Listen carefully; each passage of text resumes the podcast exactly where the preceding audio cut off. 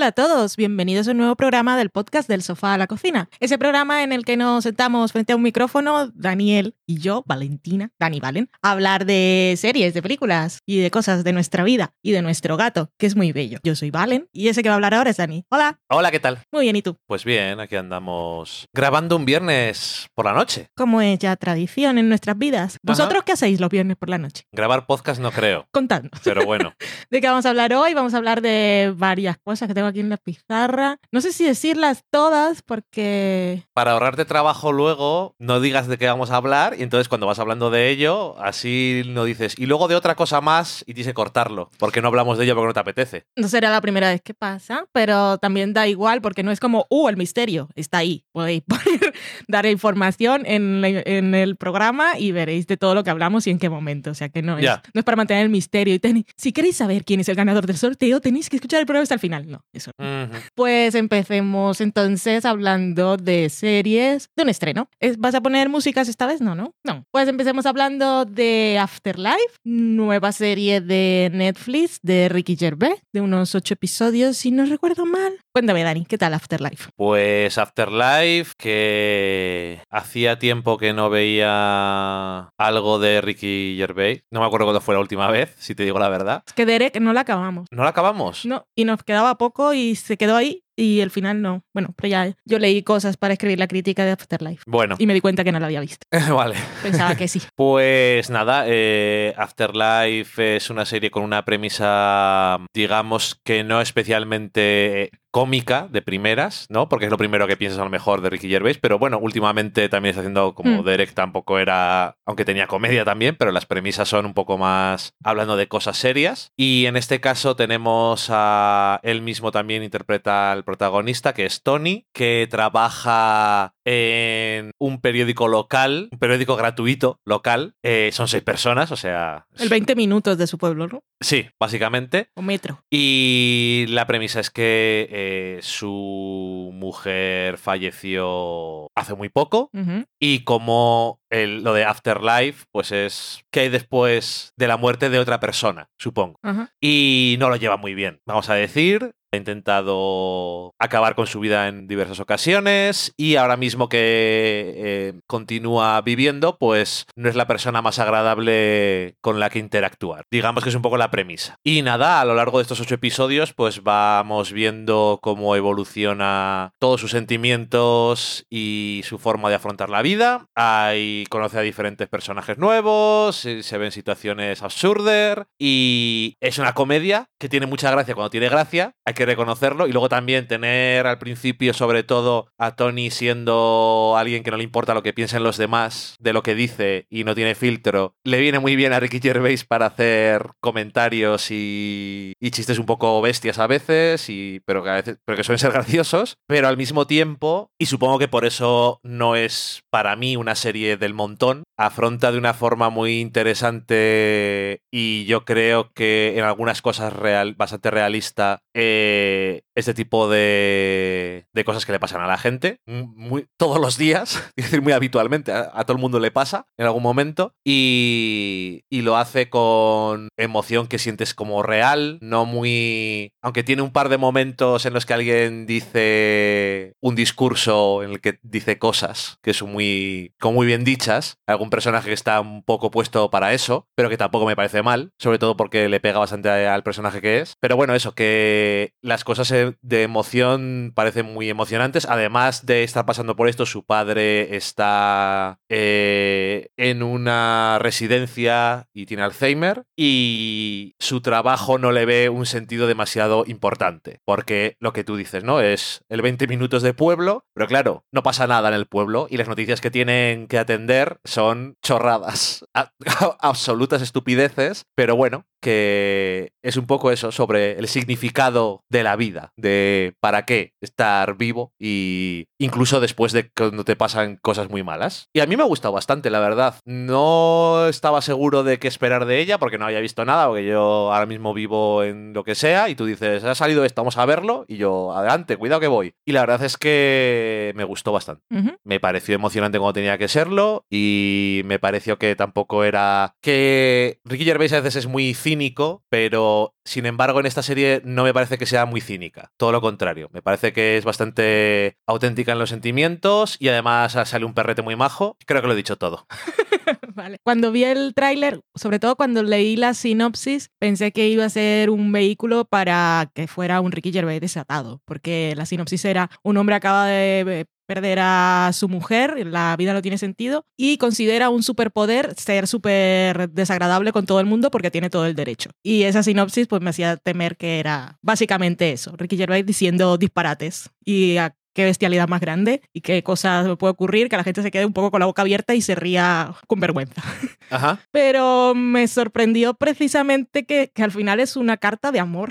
O sea, es, es, una, no es nada sutil. No, no, no. Y es bastante clara lo que quiere decir y no, tiene, no, no os va a cambiar la vida, pero sí me pareció muy bonita. Pero ca casi en el buen sentido, lo de que no sea muy sutil, ¿no? Porque es que... No, y aparte, una cosa que me llamó mucho la atención es que están ahí en el Reino Unido, no me acuerdo cuál es el pueblo, y el sol brilla todos los días. Él es el director, por cierto, de los seis episodios, que podría ser, dada la historia que es, pues una cosa muy gloomy. Sí. Y no. Y luego tiene, quizás las escenas que más me gustaron a mí fueron con las del heroinómano, Ajá. que era bastante fuerte, pero... Pero muy de... A mí me conmovió, la verdad. Pero, eh, pero porque no parecía, pese a lo de no ser sutil en algunas cosas, tampoco es simplista. Mm. Entonces, por eso digo que es no es muy sutil a veces, pero en el buen sentido de que no es muy reduccionista ni simplifica sentimientos ni cosas de la vida que son complicadas. Sí. Aparte, sabemos que ya os hemos dicho que su mujer se ha muerto, pero en la serie está viva en pantalla porque en todos los episodios él está viendo grabaciones. Primero un mensaje que ella le grabó antes de morir diciéndole un poco consejos para su vida cuando ella no estuviera, pero también nos permitía ver cuál era la relación entre ellos, entender por qué él está como está y cómo lo veía ella y, y ver sobre todo el contraste, qué tipo de persona era él antes, porque nosotros tenemos la idea de Ricky Gervais, vemos al personaje de Tony, vemos a Ricky Gervais, pero en esta serie ese Tony no era la idea que tenemos de, de Ricky Gervais, que seguramente este hombre en su casa es una persona adorable también, pero que era una relación de mucha complicidad y que él siempre estaba haciendo bromas, siempre estaba haciendo reír. Sí, pero siempre muy está dándole bocinazos, es lo que estaba haciendo. Sí, pero al final siempre vemos, eh, a él no lo vemos nunca, solo lo escuchamos en esos vídeos y siempre vemos la cara de ella y siempre está sonriente. O sea, las cosas que le hace siempre le hacen gracia. Y, luego la parte con el padre en la, en la residencia, que cuando estuve haciendo la, la crítica, no fue antes, que estaba haciendo recopilatorio series de Ricky Gervais, eh, decía que casi toda su familia, o sea, la mitad de su familia ha trabajado en residencias para ancianos. Por eso lo de para Derek niños. también. Sí, entonces que él, él no habla de lo que no sabe y que le tiene mucho cariño y mucho respeto a las personas que trabajan allí. Y no sé, es una serie bonita. O sea, viniendo que Derek también tenía su cosa, pero esta en realidad es más cortita y es de esas de, de ser mejor persona.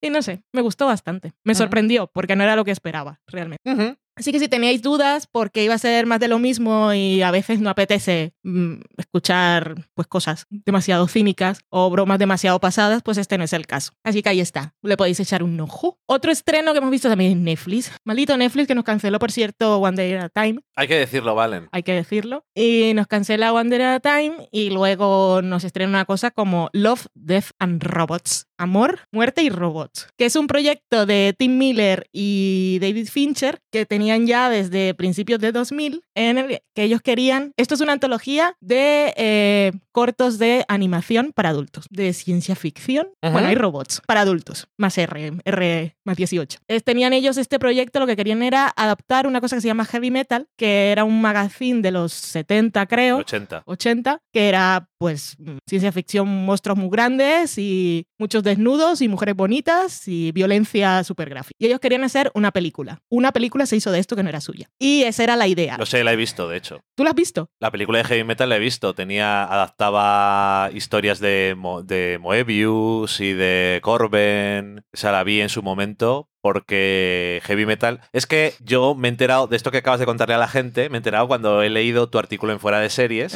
sobre esta serie. Y antes de leer eso, estaba pensando, cuando hablemos voy a decir, hola, soy Dani y a mí esto me ha recordado a heavy metal. Entonces he dicho, ahora ya lo sabe todo el mundo, no parezco tan listo. Pero bueno, cuéntame, eh, ¿cómo era la película? Nada, pues, ¿O qué tenía? ¿Qué elementos? No me cuentes la película. Era de los no 80, pues era eh, pues igual que era la revista Heavy Metal, eso, fantasía y ciencia ficción, violencia y tetas. Correcto. Pues esa idea. ¿y ¿Por qué me recuerda? esa idea que tenían ellos es que esta es una serie que se estrena en 2019 y parece que claramente. Es que ha pasado mucho tiempo, ¿eh? Se quedaron con la idea de lo que tenían a principios del 2000 de una cosa que era de los 80 y que a principios del 2000, pues mira, podía colar porque hemos llegado al siglo XXI como hemos llegado. Pero ya. Mm, o sea, en este momento no se pueden aceptar ciertas cosas. ¿Qué pasa? Hay mucho talento, hay muchos estudios de animación trabajando. Esto es una. Son episodios cortos, son 18 y lo que te da es una libertad de medio para hablar de un montón de cosas. ¿Y con qué ideas se quedan de la animación adulta? Que son tetas y violencia, básicamente. Y la animación adulta, puedes tener un poco, poco de sexo, no pasa nada. Pero lo que más te permite una animación específicamente para adultos, que no van a ver los niños, que no van a ir al cine, niños y padres, que tienes que hacer un poquito para cada uno, sino que aquí puedes literalmente hacer cosas complejas intelectualmente. No todo tiene que ser una cosa filosófica. Pero imagínate, por ejemplo, estaba pensando una idea la película de Código 46, aquella de Winterbottom, que era súper compleja y, De lo que te gusta a muy Heavy,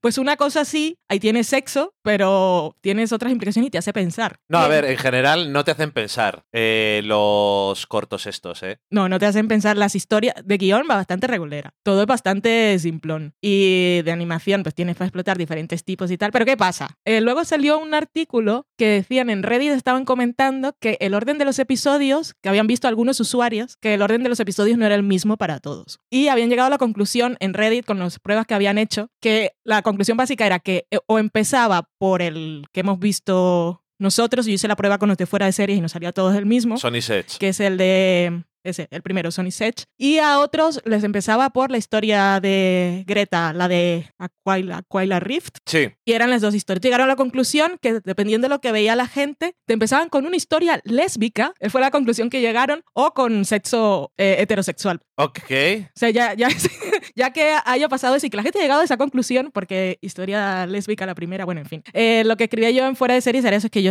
con el primer episodio yo flipé. Es un flipo señora, me quedé sin palabras. ¿Qué estoy viendo? es rape, rape, y ahora una mujer le enseña las tetas porque sí, y después le parto la cara. O sea, no puede ser. O sea, no puede ser que estemos en 2019 y llegamos a estas cosas porque, y no en un episodio, sino en cuatro o en cinco, pero es que con uno ya me vale. Pero es que hay unas cosas de, de, estaba viendo, el que más me llamó la atención y que era el menos obvio al final, porque estaba el de Sony's Edge, es bastante absurdo, el de The Witness, que la animación es súper chula, pero que eh, la protagonista va desnuda más de la mitad del episodio y cuando va a ser el, llamémosle striptease, pero es otra cosa. Es que no tiene ningún, o sea, no aporta nada a la historia. O sea, no depende, podría ser cualquier otra cosa. Eh, luego está el de aquella de la nave espacial, que también es una fantasía súper heterosexual masculina, pero es que el otro, el que es del steampunk de China, Sí. Que al final del episodio vemos una, una, mujer cyborg y se supone que está en un espacio seguro, pues ya le han pasado muchas cosas malas en la vida y porque volví a ver el episodio para escribir la columna. Y es que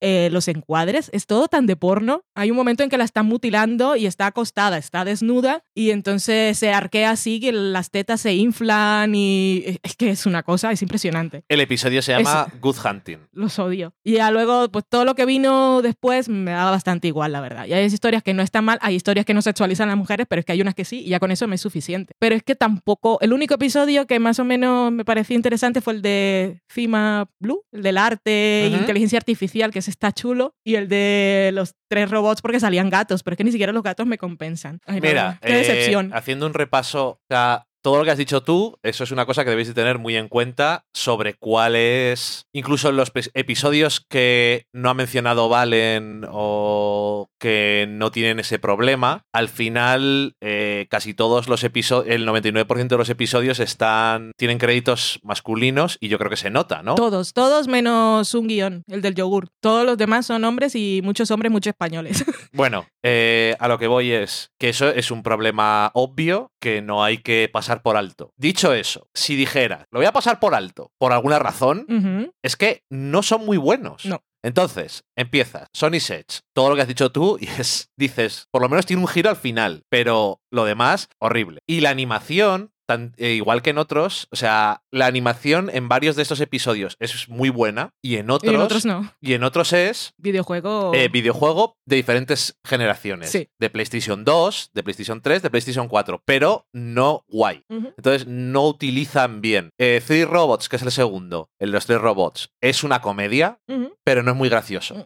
The Witness, como dices tú, es completamente absurdo. La animación está chulísima. Es uno de los que trabajó en eh, Spider-Man Into the Spider-Verse y se nota un montón, pero da, una, da pena porque Es que de animación es muy chulo, pero eh, no. está guay. Pero, y la historia, no sé si tiene sentido o no, pero bueno, tiene como Pero un el, el giro, está guay, no sé una ventana indiscreta con Rara es- guay. Bueno, bien, pero no. Luego sale uno que se llama Suits, que es de unos granjeros que tienen robots mecha. La animación es horrenda, pero la historia a mí me hizo gracia. No, No, sé, me acuerdo. me pareció así como, como un poco encantador, pero me. Luego está el de los vampiros y los gatos, ¿Lo vas a decir todos? todos, y para ver si alguno merece la pena. El de los vampiros y los gatos es ¿pa' qué lo haces? El de Billón de Aqua Rift es me voy a tirar champán por las tetas, no lo entiendo. Es y la historia es como, oh, qué poco obvio. No se me habría ocurrido nunca un argumento así. Es un es guion es malísimo. El de Good Hunting, lo que dices tú, que igual tenía una historia y la animación es chula, un poco más tradicional, pero el del vertedero no tiene ningún sentido ni ninguna gracia. El de los militares que son hombres lobo, ¿pa' qué? Eh, el de Gravity, que le vamos a llamar, Gravity 127 metros era. Que él- él lo- pasa lo mismo. se- es, no es minutos. Minutos, no sé. Horas. Igual Horas, es horas. horas, horas, tiene más es. sentido.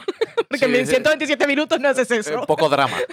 Ese, que se llama Helping Hand, parece como una cosa de. Yo vi Gravity y todavía les queda un giro por explorar. No hacía falta George Clooney. Te ríes un poco, pero.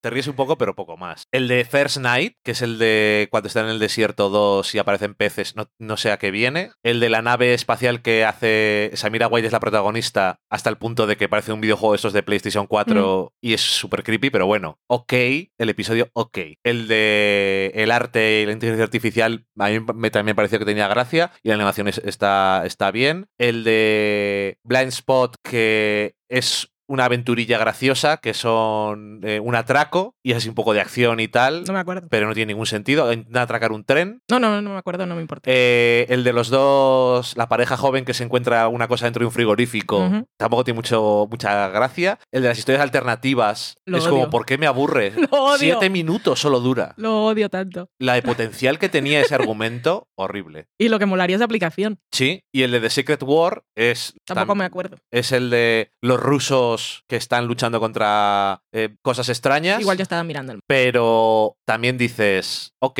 o sea, artísticamente no tiene mucha gracia, la historia, pues ok. Pero lo que voy con todo esto, que ya sé que no te ha gustado que haya mencionado todos los episodios, No. es que si os habéis dado cuenta, lo que queda al final es que es una experiencia de mediocridad. En animación, en argumento, ya es, por eso decía lo de vamos a dejar de lado, aunque no, no tengamos que hacerlo, lo que has dicho antes, que es muy importante. Pero es que no merece la pena. Que es un desperdicio del medio también. Del De medio, todo. del formato de- antológico de cosas cortas y, y de talento. Porque hay un montón de estudios trabajando y todo, hay diferentes tipos de animación. Y seguro que a ellos también les habría gustado hacer otra cosa. O igual les gusta hacer esto. Pero incluso dejando de lado la animación, al final lo que da pena es el guion. O Sí, pero son- eso no lo he llamado desperdicio de talento porque ahí no lo he visto. Ya, me refería a la otra gente que... que- estaba trabajando, que en animación trabaja mucha gente. Que a lo que voy es eso, que los guiones son... Son casi todos de la misma persona, además. Un Philip, no sé qué. Sí, son adaptaciones muchos de historias cortas. No todos. 16 son adaptaciones de, Vale. de verdad, de, Y- de obras de verdad. Y bueno, dicen, es que son adaptaciones, la obra original es la que era mala. Pues no la adaptes. O cámbiala, para eso la O adaptas. cámbiala. Es que no... Es que era, eh, conversaba con alguien sobre esto y me decía, es que igual las historias son así. pues ya- y yo le pues- decía, pues, pues bueno, o, o coge unas más modernas, o ya que lo adaptas, pues adáptalo a los tiempos. O invéntate, tú- o invéntate tú una nueva. También. Es que Pero eso, es, un, es una cosa muy Netflix también, porque te la ves en un momento y dices, bueno, visto uno es malo, me veo el otro, es que al final es poco tiempo Sí, ver los sí, sí, 18. pero, pero que se podía haber hecho algo mucho más interesante o menos menos cortos. Hubo, leí un artículo, creo que era en Polygon, igual lo pongo si, si lo encuentro, si lo voy a encontrar, ya lo he dicho, en las notas, que lo que hacían era un desglose de cuánto amor, cuántas muertes y cuántos robots había en cada episodio. Amor hay poco. Y entonces decían, eh, como de amor, iban por el segundo, como de amor realmente hay poco, vamos a catalogar aquí sexo y desnudo. Porque de amor decían, historia de amor, el, lo granjero, pues se querían mucho. Eh, la de Samira Wiley, pues mm, la nave y, su piloto. Pero era un poco de haciendo humor, de por qué le pones este título que no tiene ningún sentido. Es porque ponías tú que no se atrevieron a hacer sexo. Es que es, que es tan obvio.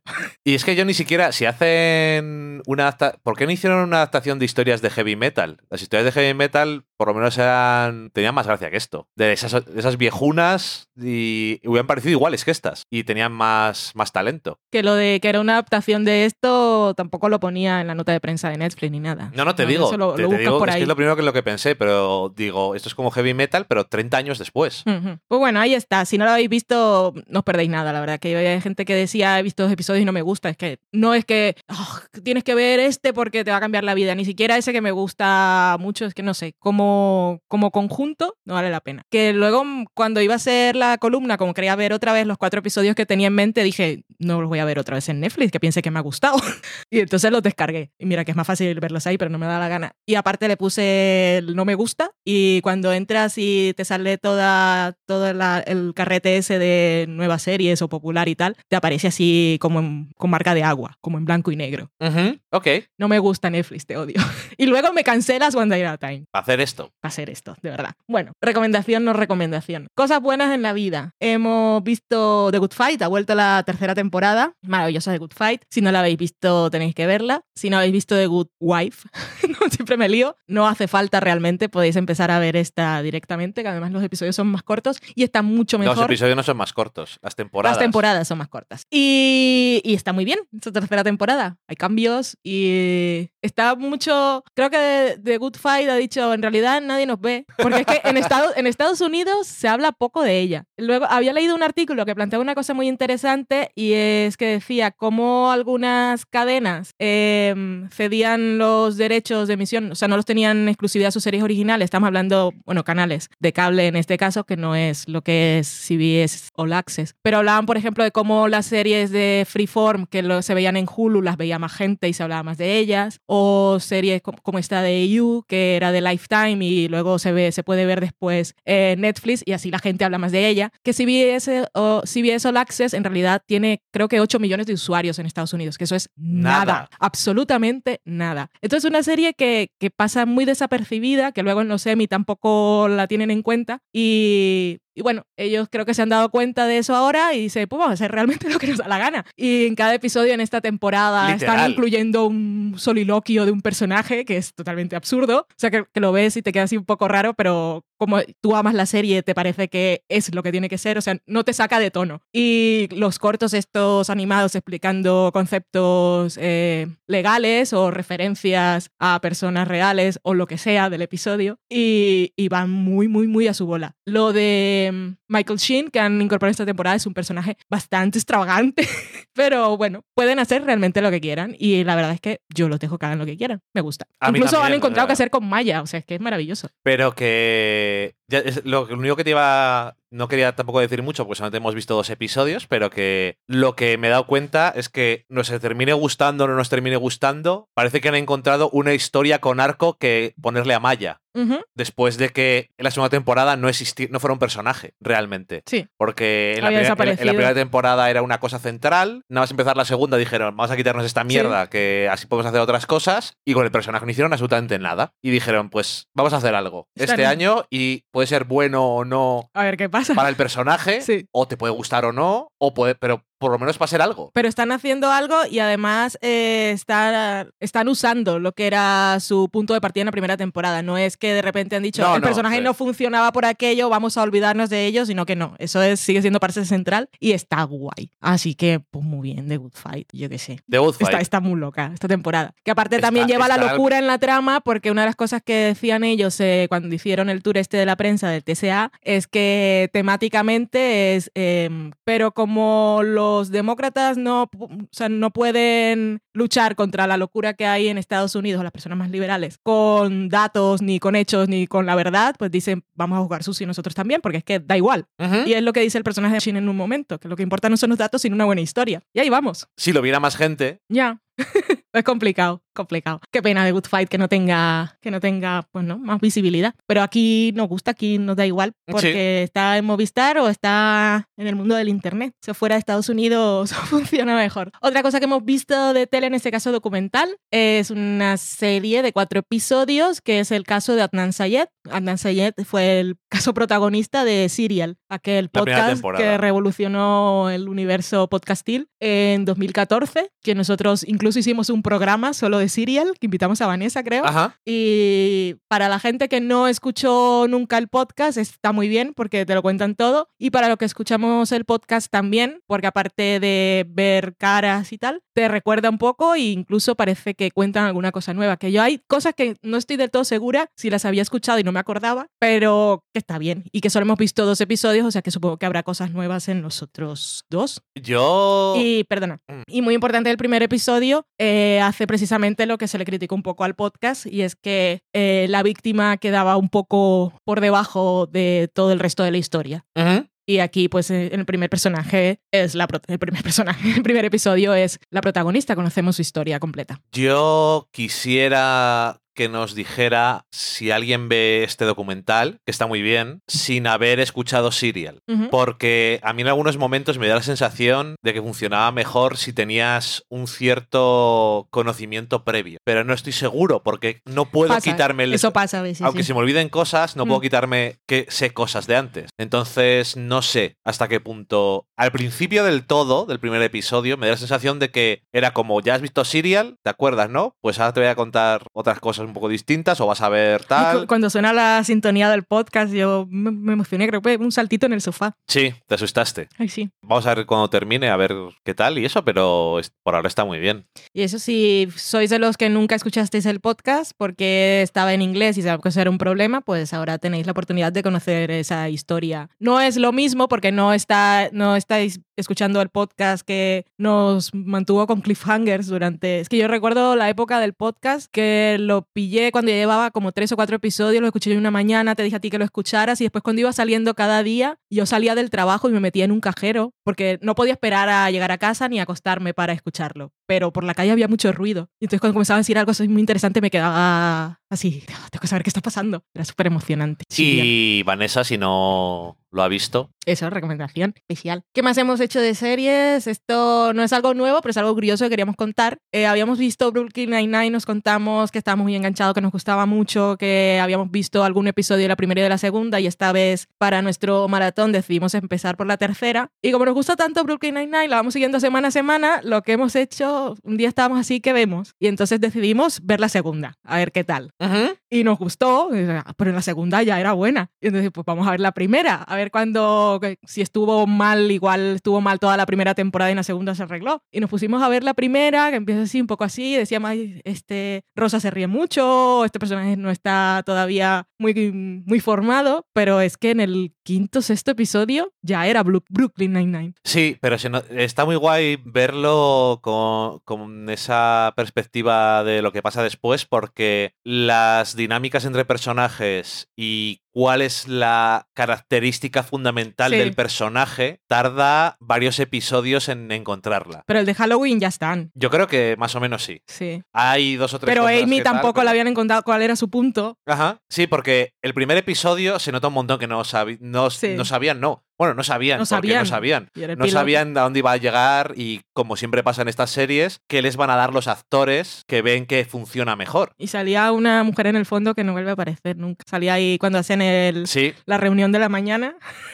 Y, pero incluso, yo que sé, cosas pequeñas como eh, lo que hacen Hitchcock y ah, Sally, la pareja. al principio parecen otra cosa y luego, pues, les usan por una cosa muy diferente. Pero bueno, que es muy curioso, sí. Y todo esto que viene, que hacer el ejercicio está bien, pero vosotros, si sois algunos de los que nunca habéis visto Brooklyn Nine-Nine y podéis empezar tranquilamente por el primer episodio, que después de 5 o 6, que esos eran después de 3 horas, ya, y luego mejora mucho más, pero que nosotros habían, viniendo del último episodio de la sexta temporada, ver la primera, podríamos notar muchísima más diferencia y sí os podemos decir que es buena serie desde mucho antes de la mitad de la primera temporada. Sí.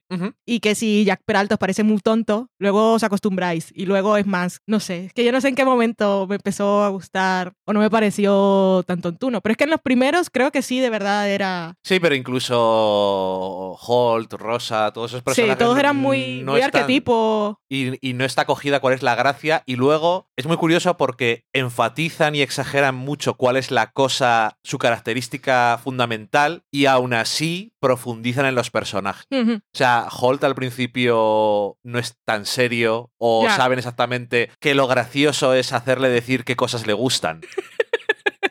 Sí. Y eso, y sonríe más, no sé qué, pero aún así, acentuando esas cosas que les hacen esos personajes, con el paso del tiempo profundizan mucho en sus historias y en qué es lo que les hace unas personas en vez de unos personajes. Ahí está, una nueva recomendación de Brooklyn Nine-Nine, que por cierto he leído que Michael Schur tiene un nuevo proyecto, pero ahora no, no recuerdo dónde ni de qué, pero lo leí justo esta mañana. Ok.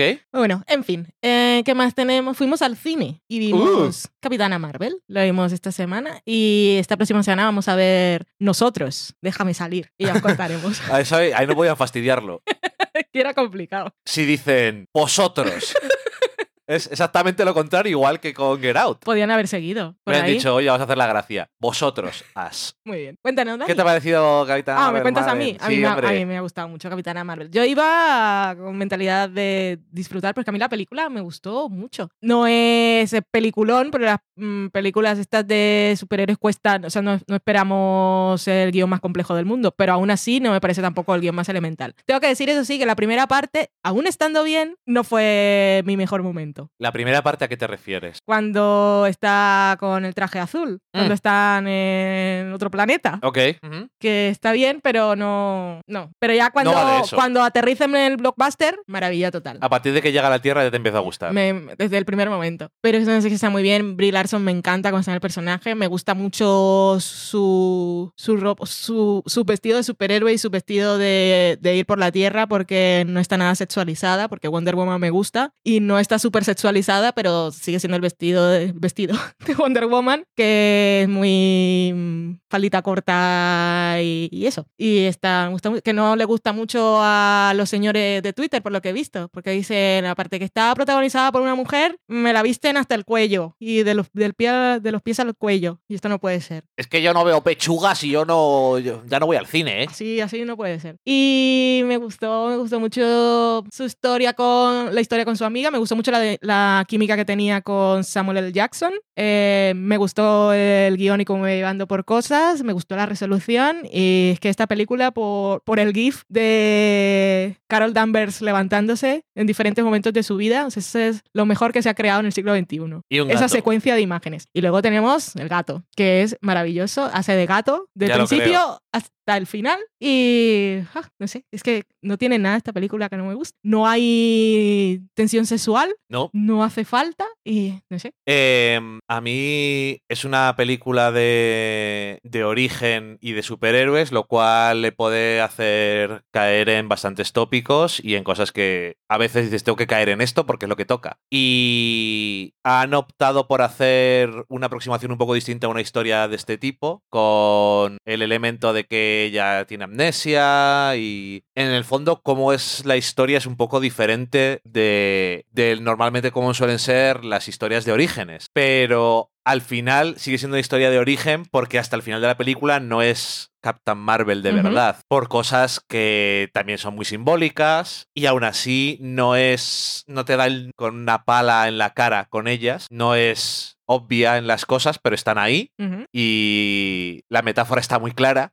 Una cosa que tampoco le gusta a la gente, a cierta gente. La agenda. La agenda. Tenemos agenda eh, de día por página, de semana por cada dos páginas. Tenemos agendas que empiezan el año escolar en septiembre y también tenemos agendas de enero a diciembre. A mí me vas a hablar de agendas. Consulte nuestras agendas de los Social una- Justice Warriors. una librería, Es hombre. que de verdad. Eh, me hubiera gustado que hubiera tenido más interacción con su compañera, pero la historia no daba mucho pie al final. Y bueno, lo que hay está muy bien. Eh, Lo que hay está magnífico. es un. En cuanto a qué se parece o no se parece a los cómics, creo que no se parece absolutamente en nada, sí, pero da igual, porque el origen del personaje es, es muy así. La personalidad tampoco se parece demasiado, pero casi mejor, porque a mí tampoco me llega a ser un personaje que me caiga bien muchas veces, depende de quién la escriba, pero es que ha pasado por tantas versiones Carol Danvers en su vida Como todos, ¿no? que en el, pero claro, en el caso de los cómics hay personajes que por muchas versiones que pasen, la esencia está muy clara. Pero la esencia de la Capitana Marvel no está clara para los guionistas. No sabían qué hacer con una mujer Y poderosa. nunca sabían qué hacer, ni a- pero ahora también, eh, en el presente, ha habido varias guionistas que han hecho varias eh, etapas que creo que son mejo- bastante mejores que lo que se había hecho antes con el personaje, pero aún así eran un poco inconsistente todo. Pues ya puede empezar una nueva. Y es mejor, y ya que haces una película de esto, es mejor siempre no liarte. Eso de todas formas, en todas las películas tienen que simplificar cosas porque tantas décadas de cosas no, no puedes meterlo todo ahí. Y yo, yo prefiero esto, me parece como un comienzo más, más, más interesante para todo el tema. Y eh, ahora tiene más ganas todavía de ver Vengadores, Avengers Endgame. Por supuesto. Eh, no es solo una película de origen de Capitana Marvel, sino de origen de, De todos universo, los sí. años que hemos visto Los Vengadores. Sí, es, es- ha sido curioso hacer, claro, como es una película que transcurre en los 90, eh, hay cosas que se ve el origen de cosas que hemos visto después. Y me parece que está bastante bien cómo lo han atado las cosas. Y, ah, cosas que son curiosas como, por si alguien no lo ha visto, no os voy a decir cómo pasa, pero ¿por qué Nick Furia tiene un parche? ¡Uh! Y porque se llaman Los Vengadores. porque se llaman los Vengadores. Todas esas cosas, pues eso y bueno, y otras tantas cosas, Mm. pero que eso es la clásica cosa que nadie pidió saber esto, pero el momento en el que lo ves en la película está guay. Ya que entonces- estamos contando orígenes, ¿por Ya qué no? está. Y otro momento que me gustó mucho de la peli es cómo elige los colores de su nuevo traje. Es tan bonito. Sí, está guay. Es que esta película está tan hecha Ah, para y- las, o sea, no, las niñas de ahora, las mujeres del futuro. Y lo, eh, la historia, eh, los antagonistas y tal, tampoco es súper típico. Eso también me gusta porque no sabía qué iban a hacer exactamente, porque hay muchas versiones de cosas que puedes hacer. Y lo que han elegido hacer me parece que también puede ser una sorpresa para la gente que lee cómics, que no es la mierda de siempre, que te puedes esperar. Entonces está bien. Las cosas de acción un poco así. Las cosas de acción, hay un par de escenas que son muy confusas para mí. Eh, Anna Bowden y Ryan Fleck, que son los directores y co-guionistas, co-directores y co-guionistas, han hecho cosas indies y tal, y se nota un montón en las escenas de hablar y eso que tienen mucho, saben mucho cómo hacerlo, pero hay algunas escenas de acción que son súper confusas y no le dan, pero al final hay un par de ellas que están muy bien hechas. Cuando tiene que tener fuerza algo que tienes que ver, te llega. Y eso está guay. Y un enfrentamiento que hay al final, me encanta cómo termina. Está guay. Y ya está. Eh, ¿Hay más actores? Pues sí. a- aparte de eh, Brie Larson y Samuel L. Jackson, pues tienes a Ben Mendelssohn, Jude Law, Ad Bening, eh, Clark Gregg, por supuesto. Tiene que salir gente con peluquilla. Hay mi peluca de que estoy más joven. Y Samuel L. Jackson, por cierto, eh, Nick Fury de joven no es súper creepy. No, está muy bien hecho. Eh, porque en Civil War Tony Stark de joven era un poco más extraño, supongo que porque era bastante más joven lo que intentaban hacer y quedaba O como a- muy raro, aunque O ha estaba muy bien. Han pasado los años. La tecnología Ah, también, evoluciona. también puede ser, pero aparte, como era, no sé si adolescente o un poco más Mm. mayor, era un poco más creepy la cosa. Sí, porque ahí tienen el problema de que tiene que parecerse a la persona que tú conoces, Eso pero es. cuando tú eres muy, muy, muy joven, tampoco eres igual a la persona que No, eres después. Entonces yo- es un poco raro. Supongo que habrán cogido imágenes de cuando él era, de cuando Robert Downey Jr. era joven para fijarse, pero bueno, Tenía. ¿Cómo tenía el pelo? Es que no me acuerdo. no, no, tampoco me acuerdo ahora mismo. Entonces, si no nos acordamos, es que no lo hicieron bien, porque tiene que tener unos pelos de la época. Ah, vale. ya sé lo que estás pensando. Pero bueno, eso, que está guay y yo sigo esperando que sea la chica de Grey's Anatomy, porque puede ser. Sale el personaje por nombre y después han pasado varias décadas. Pero ya lo sabríamos, ¿no? Porque no tiene todavía que salir. Ah, es verdad. Anunciarán el fichaje. La chica de Grey's Anatomy, que todo el mundo sabe. Es que es igual. Pero bueno. Es que es igual. Cuando, cuando salga la noticia, yo os diré que sí, que era lo que decía Dani. Pero ahora por... Sí, si sale, si es, eh, si la cogen. Pero ¿por qué no dices quién es? Si eso no es spoiler ni nada. Es que no me acuerdo cómo se llama. Pero el personaje es Maggie. Eh, no, pues. No, hablaba de la actriz de Grey's Anatomy. Ah, bueno, pero bueno. Da igual. Y Maggie, la de Grey's Anatomy, es que es igual. Igual es spoiler, así que pon pitido.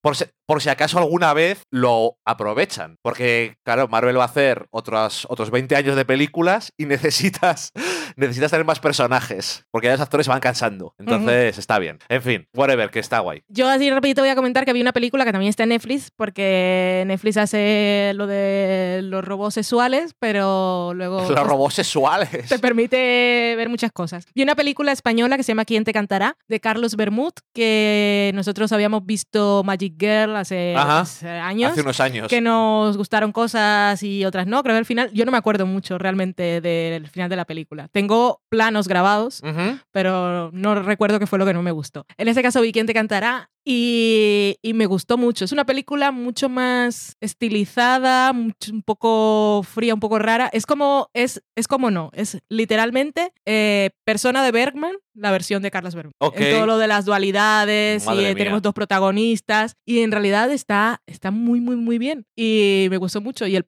el final es maravilloso, es emocionante, es de clímax. Son todos los protagonistas son mujeres. Eh, contar de qué va es un poco raro. La premisa es simplemente, tenemos a Nayo Nimri, que era una cantante de mucho, mucho, mucho, mucho éxito, que tiene un accidente en la playa y queda amnésica. Entonces no recuerda quién es, pero tiene ahí a su representante que la está cuidando y además tiene planes de que ya ha contratado una serie de conciertos dentro de un mes, o sea que ya tiene que eh, ver todo el material, o sea, tiene que escucharse, ver sus vídeos y volver, aunque no recuerde, aprender eh, cómo era ella en el escenario. Aprender a ser. Aprender a ser ella. Y bueno, el momento que sufre amnesia, ella llevaba 10 años sin cantar por una cosa que le pasó. Y entonces el recurso que encuentran es una mujer que hace playback de sus canciones. Ella un día está viendo vídeos de YouTube de sus, bueno, de, ella misma cantando y ve este vídeo de una mujer que la imita. Pero bueno, luego el juego de estas dos mujeres está todo muy bien, pero es que rodado está espectacular. Tiene, se prepara muy bien, se planifica muy bien sus planos. Así que si queréis ver quién te cantará, una película así un poco rara. Bueno, bueno Magic Girl también era bastante rara. Sí, así que ahí está, una recomendación. Ok. Guay. Y ya está, se me, acaba, me quedo sin batería. Y ya está. Así que vamos a la sobremesa, que hay poquita cosa, una vez más. We're sorry, the number you have dialed is not in service at this time.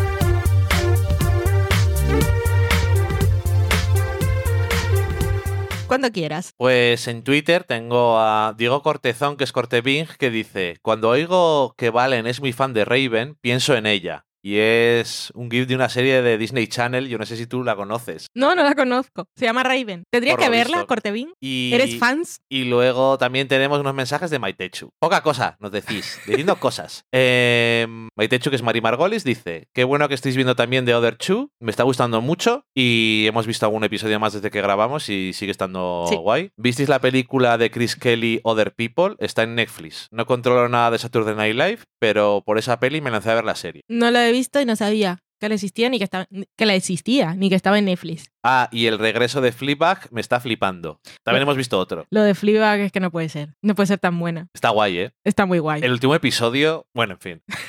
¿El último episodio cuál es el tercero? el último que vimos es el del premio, digo. Sí, pero que creo que solo es el tercero. Es el tercero. Quedan tres episodios para que se acabe Fleabag. Ah, ya está. Es que no lo supero. No lo supero. Y luego también con esto de eh, Love, Rob, no me acuerdo cómo se llama ya. Love, Robots and Death. Death, and Robots. Death and Robots. Sí. Ok. A nadie pues le importa. Empezaba y decía, eh, no estaba hablando con nosotros, pero decía Vanessa, a mí esa serie de animación con roboces de la que todo el mundo habla no me mola. Muy bien, Vanessa.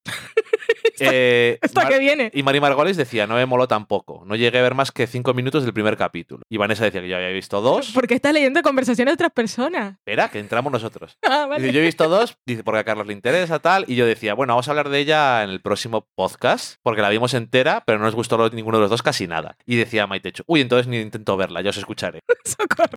Está, como no hay mensajes, estás metiéndote en otras conversaciones de gente para poder en el programa. es A lo que se llama cripear a los demás.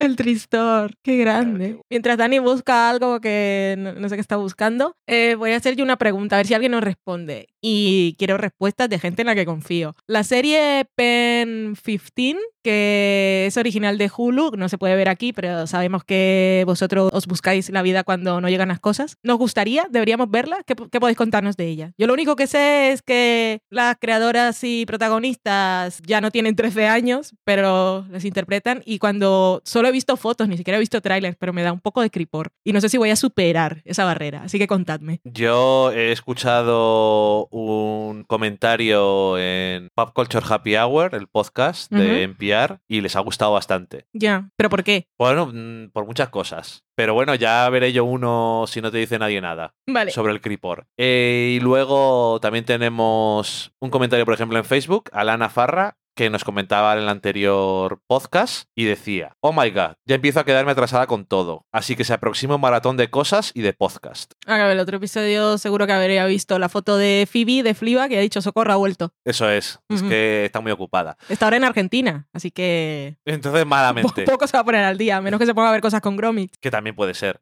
Y luego en Instagram también dimos despedida a One Day at a Time, que ha sido cancelada por Netflix por razones absurdas. Ujú. Sobre todo cuando lees el comentario. No finjas y ya, Ya. está. Di, no nos apetece hacer más, ya está. Pero es que si empiezas Eso, a. lo que hizo ahí es un no eres tú, no eres tú, soy yo. Eso es. Pero no, en realidad estaba culpando a la gente, pero lo que venía a decir es que, es que no la, no visto. seguir porque no nos salía cuenta. Pero no penséis que es que no valoramos las series y nada. Si las valoras, renuévalas. No. Eh, y la gente decía, ¿y tuvo cierre? Decía Ebegui. Y le dijimos, no planeado, pero bueno, tuvo un final, I guess, supongo. Sí, porque recoge una cosa que pasó al final de la primera temporada, que fue un Sí. momento muy bonito, y aquí, si, si eso hubiese quedado un poco en el aire, afortunadamente. Ya, Lo pero cerraron. bueno, en fin. Y Romina Piaggio decía, qué pena, un show familiar acorde a estos tiempos, basado en el amor, no puedo creer que no tuviera audiencia, mis hijos lo van a lamentar. Y Ángela Cris Pacheco decía, qué tristeza. Y no me extraña. Un saludo. Un saludo. Es que es muy triste, la verdad, y me ha dado mucha pena. Yo estaba convencido de que no le iban a cancelar, pensaba que éramos suficiente gente que decíamos renovadla, por lo visto no. Que lo que estaba leyendo era que eh, Netflix, sus series originales, si no son de su estudio, el acuerdo que llegan es que la primera temporada ellos pagan poco, porque es un, a ver qué pasa, es un voto de confianza y os vamos a poner en millones de pantallas de todo el mundo. Y entonces, vale. Y el acuerdo más o menos sin tener, esto lo sacaba Deadline, sin tener datos concretos de cifras ni nada, Por supuesto era que no que es en cada temporada, por cada temporada que eran renovados, les daban un plus y se aumentaba todo. Y que a partir de la tercera temporada ya nos le, ya se lo pensaban un poco, que tenía que ser una cosa muy exitosa para un Stranger Things, que le funciona bien, para seguir con ella. Así que series originales de Netflix, cuando llegue la tercera temporada, te met. Y los que las hagan, que lo sepan. Sí, Así dicen, bueno, yo ya he terminado la historia.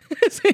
Vamos a darle un cierre por si acaso. Y ahí estaba, eh, Manuel Miranda está haciendo super campaña. Señor de Hamilton, en Twitter siempre está sacando cosas y le decía, me hizo mucha gracia un tweet que era a, a la CBS, que era, creo que esta serie os encaja bien y ponía una foto de Modern Family, una foto de Blackish, una foto de Fresh on the Box, tenemos aquí familias, diferentes tipos de familias. Una latina, ¿qué tal? ¿Qué os hace? Esas series ninguna es de CBS, así que por eso sería, Ay, ¿no? ABC, perdona. Ah, He vale. empezado yo mal la historia, pues era ABC. Sí, ABC, mira a ver cómo lo ves. Sí. Y bueno, pero por ahora nada. Y la cosa se enfría y entonces pasa. Ay, qué pena me da, de verdad. ¿eh? los Álvarez. No funny. Not funny.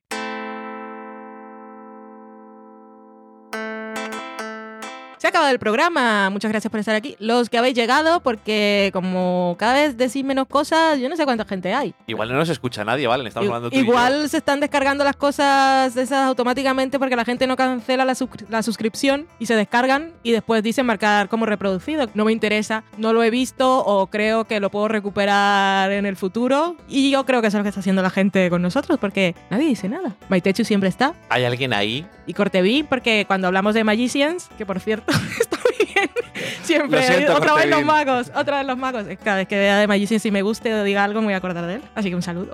Otro, el próximo episodio, de la semana que viene, lo que estamos grabando, es el episodio que ha puesto claramente. Es el episodio musical, ya directamente no lo esconden. No. Pero tengo que decir. Seguro lo han hecho en la tercera también. Pero tengo que decir que en el último episodio había un momento musical buenísimo. Sí. De Margo. En fin. Ay. ¿Qué? ¿Qué ha pasado? ¿Qué es ese gruñido? Es que de Magicians me gusta también. está ah, muy bien. Vale, vale. Eh, los magos. ¡Ay, los magos! Pues los magos, la serie de los magos. Muchísimas gracias. Eso, pasadlo bien, frío, calor, ya sabéis que si, nos escucháis ya sabéis cuáles son los consejos de siempre. En Burgos no está haciendo mucho frío. Este invierno Ahora sí. me lo han robado. Es que no hace frío por la mañana, pero luego cuando se va el sol hace frío. Ahora cuando estaba viniendo digo, ahora no hace calor. Bueno, pero no es invierno de verdad. No, no, tengo fotos de Loki mirando nevar por la ventana. Vale, estamos en primavera. Sí, pero antes de ayer. Pero aún en febrero tengo Time Hope y me muestra fotos de hace un año, de hace dos y me salen las fotos de Loki mirando la nieve y yo digo, ¿dónde está que yo la vea? Es que el calentamiento global ya no, no, existe, ¿vale? No existe. Trumpista. Trumpista. ¿Por qué me insultas con algo todavía peor? ¿Has dicho que el calentamiento global no existe? Pero era sarcástico. Bueno, trumpista. Igual en el podcast no se capta, pero tú me estás viendo. No, tienes excusas. no te estoy viendo. No te escondas detrás de la pantalla. Adiós. Adiós.